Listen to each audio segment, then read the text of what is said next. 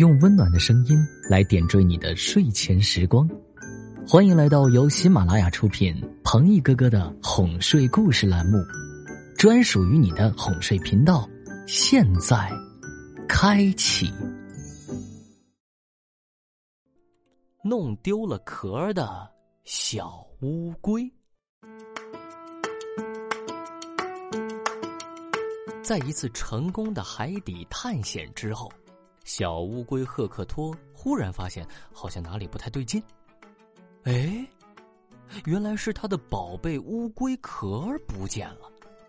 回家要没有乌龟壳，意味着会有大麻烦。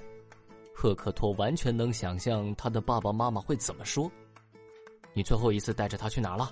看过你的床底下吗？为什么你就不能照看好自己的东西呢？”于是，赫克托便出发去寻找他的壳。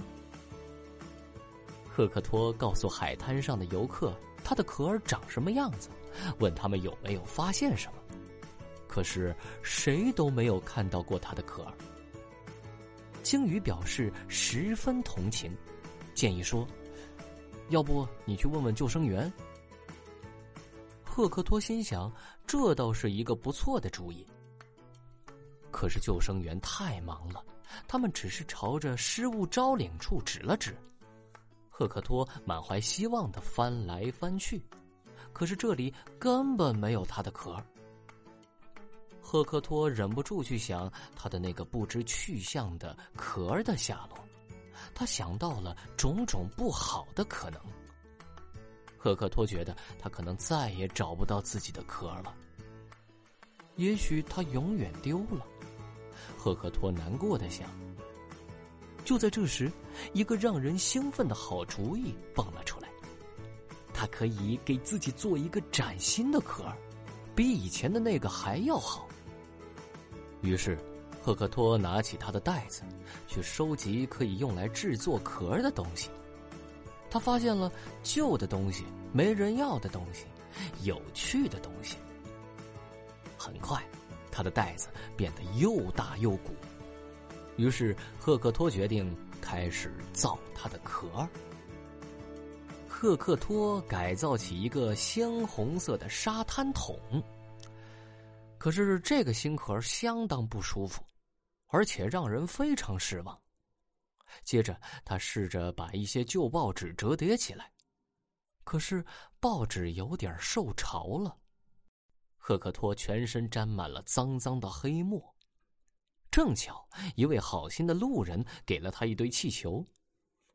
赫克托绑在一起做了一个超轻的气球壳，可是气球似乎也做不了好的壳。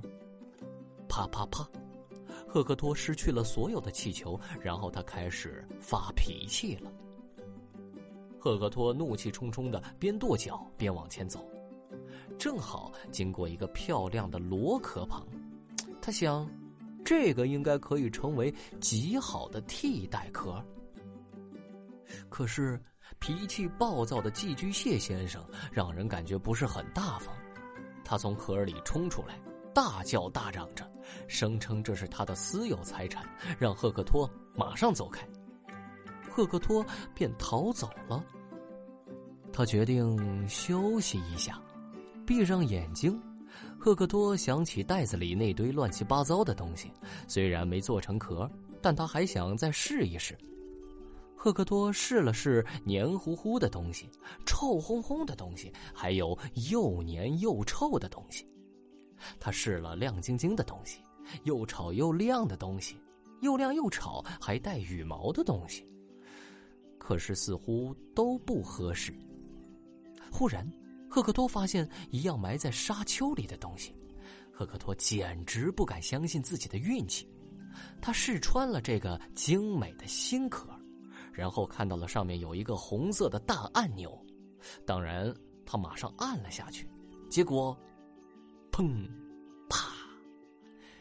赫克托这才明白，这个闪亮的金属壳根本不适合他。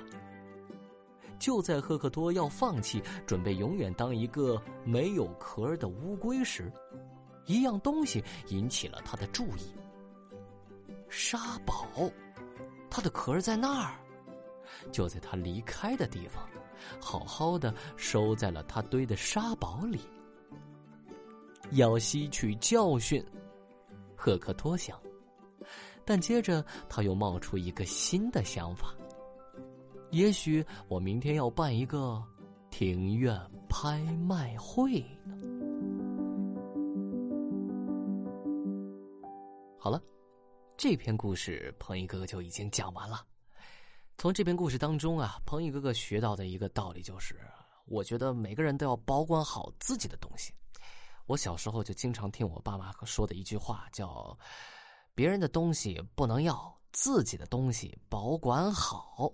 哎，这句顺口溜啊，从小记到大。我小时候三岁学会的，我记到了现在快二十六七八，我都记得。所以这句话呢，也分享给所有的听众粉丝们：别人的东西不能要，自己的东西保管好。你就像今天故事中的这个小乌龟一样，自己的东西带到哪儿，一定要记得拿回来，要收捡好。这样，你下次用的时候，你就不会浪费。好了，这个好习惯，希望所有小朋友们都能养成。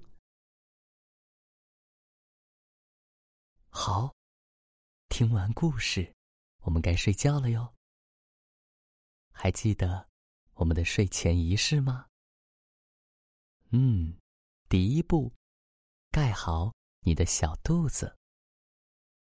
第二步，跟你身边的人。说晚安，做的不错。